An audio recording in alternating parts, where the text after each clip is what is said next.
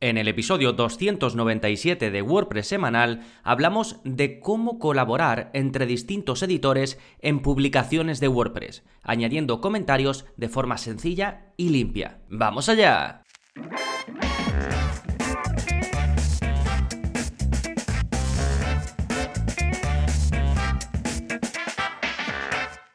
Hola, hola, soy Gonzalo de gonzalonavarro.es y bienvenidos a WordPress Semanal, el podcast en el que aprendes WordPress de principio a fin, porque ya lo sabes, no hay mejor inversión que la de aprender a crear y gestionar tus propias webs con WordPress. Y hoy vamos a hablar de una gestión compartida. ¿Qué pasa con esas webs en las que hay varias personas que editan un contenido en concreto o en las que hay editores y luego alguien supervisa todo eso? El ejemplo más básico puede ser que tengas un ayudante, por ejemplo, en tu web dedicado a, digamos, crear todas las publicaciones y que, y que, tú luego como webmaster, como administrador o como editor general, revises todo eso y le digas a esa persona si tiene que hacer algún cambio, ¿no? Y luego, pues a nivel, digamos, ya más complejo, pues puede ser toda una red de colaboradores, incluso gente que colabora momentáneamente, ¿no? Y para esto, pues es interesante tener un sistema en el que toda esta colaboración sea lo más sencilla posible. Y vamos a hablar de eso en un momentito, pero antes, como siempre, novedades. ¿Qué está pasando en gonzalonavarro.es esta semana? Pues bien, en cuanto a los cursos, el curso más reciente publicado es el curso de WP Media Folder. En ese curso aprendes a tener una librería de medios potenciada, tener una mejor librería de medios donde la gestión de los elementos multimedia es mucho más potente, pudiendo filtrar de forma más sencilla, pudiendo tener tus contenidos por carpetas, un poco lo que mucha gente espera de la biblioteca multimedia o la librería multimedia, pero que WordPress, pues siguiendo esta línea de que todo sea lo más sencillo posible, no lo hace así, ¿no? Y si lo queremos tener así, pues para eso está este plugin que en mi opinión es el mejor que hay eh, para esto y tenéis el curso disponible para todos los suscriptores, lo tenéis en la parte de enlaces de este episodio. ¿eh? Después, en cuanto a los vídeos de la zona código, ya sabéis que sale uno nuevo cada semana. El que ha salido esta es el vídeo 247 y en él aprendes a mostrar la fecha de registro en la tabla de usuarios de WordPress y que sea filtrable. ¿Esto qué quiere decir? Bueno, en el vídeo anterior de la zona código te enseñé a recoger y mostrar la fecha de registro de todos los usuarios de tu web. De esta forma, si tú ibas a ver el perfil de, cualquiera de ellos, al final del todo te ponía este usuario se ha registrado el día tal. Y además te enseñé cómo podías modificar ese texto y demás, ¿no? Bien, en este otro te enseño algo un poco más avanzado o algo un poco más chulo y es que desde la propia tabla donde se ven todos los usuarios, es decir, si tú vas al menú usuarios de WordPress, antes de acceder a cualquiera de ellos en particular, ves una tabla y se ve el nombre del, usuario y algunos otros datos. Pues te enseño a poner en esa misma tabla que aparezcan los datos de la fecha de registro y que además puedas filtrar. Ya sabéis que muchas de esas eh, tablas, si le das arriba, por ejemplo, si le das a fecha, pues te reordena los usuarios por fecha. ¿no? Si le das a nombre, te los ordena por nombre. ¿Qué pasa? Que la parte de fecha de registro no aparece por defecto. Yo te enseño a mostrarla y que además te sirva de, filtro para reordenar a los usuarios, pues si quieres ver eh, los usuarios que se registraron desde los inicios hasta lo más reciente, pues lo puedes ver, o si quieres ver los más recientes, los puedes ordenar así. ¿De acuerdo? Ya sabéis, la zona código lo hacemos todo por código, copiáis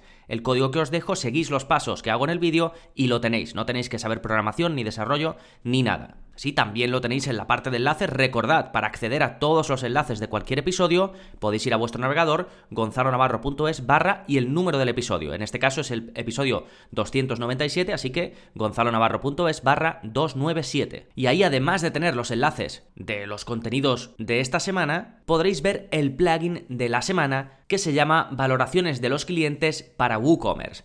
Este es un plugin que te permite eh, hacer la típica estrategia de marketing de muestra social o demostración social. ¿Esto qué quiere decir? Pues que puedes poner valoraciones de clientes, por ejemplo, en la página de un producto. ¿Por qué? Pues porque cuando nosotros estamos comprando cualquier cosa, una de las características o de las cosas en las que nos fijamos más es qué opinan de ese producto otras personas que ya lo tienen, ¿sí? Entonces, si bien WooCommerce, por ejemplo, ya trae un sistema así, este plugin lo mejora, ¿de acuerdo? Es un plugin bastante popular, tiene muy buenas valoraciones, está activo en más de 5.000, eh, perdón, 50.000 webs con WordPress y hace una cosa muy chula y es que envía un email automático a los clientes que han comprado para recordarles que pueden dejar una valoración, ¿sí? Esto por defecto eh, WooCommerce no lo hace, entonces normalmente la gente compra producto, le llega y ya está, ¿no? Pero si quieres potenciar e intentar lograr que de verdad generen valoraciones, pues este plugin está muy bien y además pues trae muchas más opciones a la hora de cómo mostrar esas valoraciones y cómo las rellenan los usuarios, haciendo todo mucho más sencillo. Sí, de nuevo se llama eh, valoraciones de los clientes para WooCommerce, pero tenéis el enlace directo en las notas del episodio en gonzalonavarro.es barra 297. Fantástico, pues una vez vistas las novedades y el plugin de la semana, ahora sí, vamos con el tema central de este episodio, cómo colaborar con otras personas en la edición de contenidos de una web con WordPress. Y vamos a empezar por definir un poco qué necesitaría una persona, en este caso lo voy a hacer un poco enfocado a qué busco yo, cuando quiero editar de forma conjunta los contenidos en WordPress o cuando quiero poder supervisar lo que otros usuarios de mi web, en este caso eh, usuarios, hablo de editores o, o gente que puede escribir contenidos, hace, ¿no? ¿Por qué? Pues porque para ver cómo puedes tú implementar un sistema que te permita este tipo de colaboración necesitas definir bien qué quieres, ¿no? O, o qué vas a necesitar. Por ejemplo, necesitas poder editar y corregir los contenidos que hayan escrito otras personas en entradas o en páginas. Necesitas poder mencionar a otros editores de tu web, ¿no? Cuando em, comentas algo, algún fallo o alguna corrección. Necesitas poder hacer esos comentarios en partes específicas, en un párrafo concreto. Necesitas que pueda haber una comunicación, que esa persona, por ejemplo, a la que tú le has dicho falta un enlace aquí te pueda contestar y decir eh, el enlace no lo tenemos todavía, estoy esperando a tal. Necesitas que se puedan marcar los cambios como resueltos, ¿no? Que cuando ya se han, se han eh, hecho lo puedan marcar. Esto, por ejemplo, es algo que yo necesitaría, ¿no? Pero luego hay otro tipo de cosas que también se buscan en esto de la edición, como pueden ser si necesitas un calendario editorial, necesitas una zona donde aparezca de forma más o menos visual los contenidos que se van a publicar pues en todo este mes, en todo este año, ¿no? Aunque no estén escritos todavía. En fin, eso por ejemplo es algo que yo no necesito, pero que sé que otra mucha gente puede necesitar, ¿no? Entonces, definir muy bien primero qué es lo que vas a necesitar en ese sentido, ¿no? Bien, antes de darte las opciones que hay para que puedas implementar esto o cosas similares, te voy a hablar de roles dentro de WordPress, roles de usuario que es necesario que conozcas bien. Tenemos los roles de colaborador, de autor y de editor dentro de WordPress, que son tipos de usuarios con ciertas capacidades. Si quieres adentrarte y entender perfectamente de principio a fin qué es esto de los roles de usuario y cómo funcionan en WordPress, tengo una audioguía, tengo un episodio del podcast, el 113, en el que te hablo de todo esto en profundidad, ¿de acuerdo? Y lo voy a dejar por supuesto enlazado. Pero antes de seguir, me gustaría comentar tres roles que son muy importantes para esto. Por ejemplo, si tú quieres dar acceso a alguien con el rol de editor, lo que conocemos un editor, por ejemplo, en, en periodismo, ¿no? O en una redacción, es alguien que está encargado de todos los autores que haya y sirve un poco para pues llevar no solo la línea editorial, sino supervisar todo lo que otros hacen, ¿no? Entonces, esto es un poco aplicado a WordPress, es lo que puedes hacer con el rol de, el rol de editor. No va a tener capacidades de gestión que tendría un directivo, por ejemplo, de un periódico, pero sí sobre los contenidos. ¿No? Entonces no va a poder hacer acciones de administración dentro de tu web con WordPress, pero va a poder moderar comentarios, va a poder gestionar categorías y etiquetas, va a poder editar y eliminar cualquier página o entrada, cualquiera, y va a poder subir archivos multimedia, ¿no? Estas son las capacidades que tiene el rol de editor. Es decir, no puede hacer ninguna de gestión, como tendría el rol de administrador, que es el gestor de la web, pero sí que puede hacer todo lo que tiene que ver con los contenidos, tanto con los suyos como con los de otros. Después, otro rol que tú le puedes asignar a un usuario de, WordPress, alguien que des tú de alta, es el rol de autor. A diferencia del editor, el autor solo puede publicar, editar y eliminar sus propias entradas. Fíjate que digo entradas, porque no puede crear páginas ni editarlas, ni eliminarlas, ni nada, solo entradas, lo que iría al blog, ¿no? Y además puede también subir contenidos multimedia. Es un poco pensado alguien que solo va a subir sus contenidos, ¿no? Y va a gestionar sus propios contenidos. Y luego tenemos un rol un poquito por debajo, que es el rol de colaborador, que lo único que puede hacer es crear y editar sus propias entradas. Fíjate que no digo eliminar, no las puede eliminar, y fíjate que tampoco digo publicar, digo crear y editar. Este es el típico rol que no puede hacer una acción grande por sí mismo, sino que necesita que un editor supervise su contenido antes de ser publicado. ¿De acuerdo? Creo que hablando un poco de,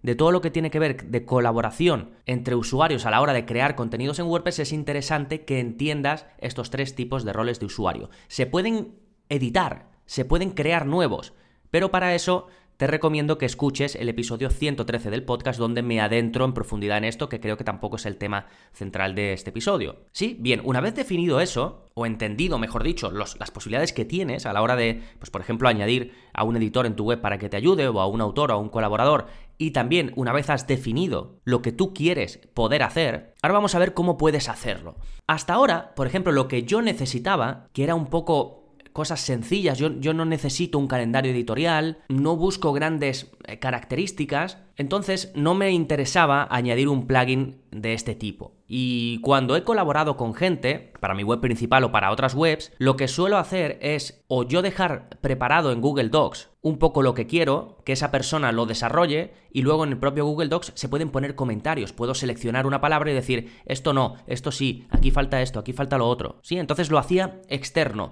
Además, ya sabéis que yo utilizo la herramienta Loom que me permite grabar vídeos rápidos y enviarlos, lo complementaba grabando vídeos y poniendo el enlace al vídeo, ¿sí? En ocasiones tenía que avisar también por email a la persona para que lo viera o intentar mandar un aviso desde el propio Google Docs, ¿sí? Y una vez todo queda listo, esa persona que se encarga a lo mejor de publicarlo ya lo coge del doc, lo lleva a WordPress y ya se publica. Incluso ahí pues muchas veces hay que hacer una otra revisión para asegurarte de que todo esté bien, ¿no? Bien, esto lo puedes hacer externo y pasarlo, y hay mucha gente que trabaja así. Pero hace poco leí un, un, en el blog de Chris Lema, que es un blog que suelo leer bastante, es, alguien que tiene mm, mucha influencia en el ecosistema WordPress y publica todos los días ¿no? en su blog.